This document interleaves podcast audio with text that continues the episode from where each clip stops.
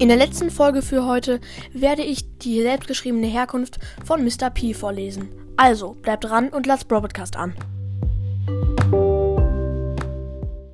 Hallo und herzlich willkommen zu einer neuen Folge von Broadcast. Und endlich, endlich gibt es mal wieder eine Herkunftsgeschichte.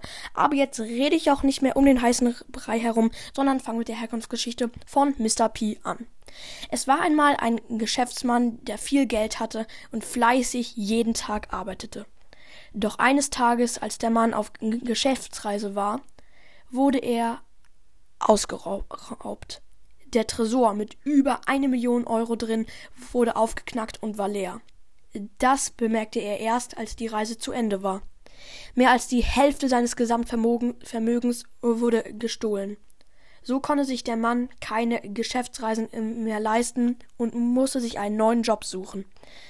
Nach tagelanger Suche fand Peter, so, so war der damalige Name des Mannes, einen Job. Und zwar als Maskottchen. Er zog sich ein Pinguinkostüm an und arbeitete für wenig Geld. So verging Tag für Tag. Aber als er eines Nachmittags nach Hause kam und das Kostüm ausziehen wollte, bemerkte Peter, dass das Kostüm an ihm festhing.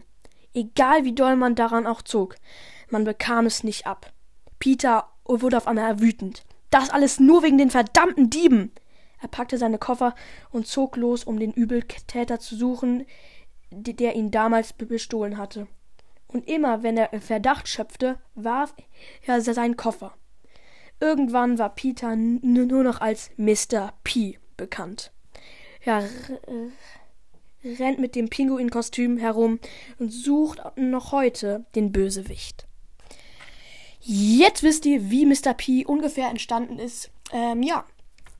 Peter auf jeden Fall hieß er früher. Ähm, genau, und das war's mit der Herkunftsgeschichte. Ich hoffe, euch hat die Geschichte gefallen.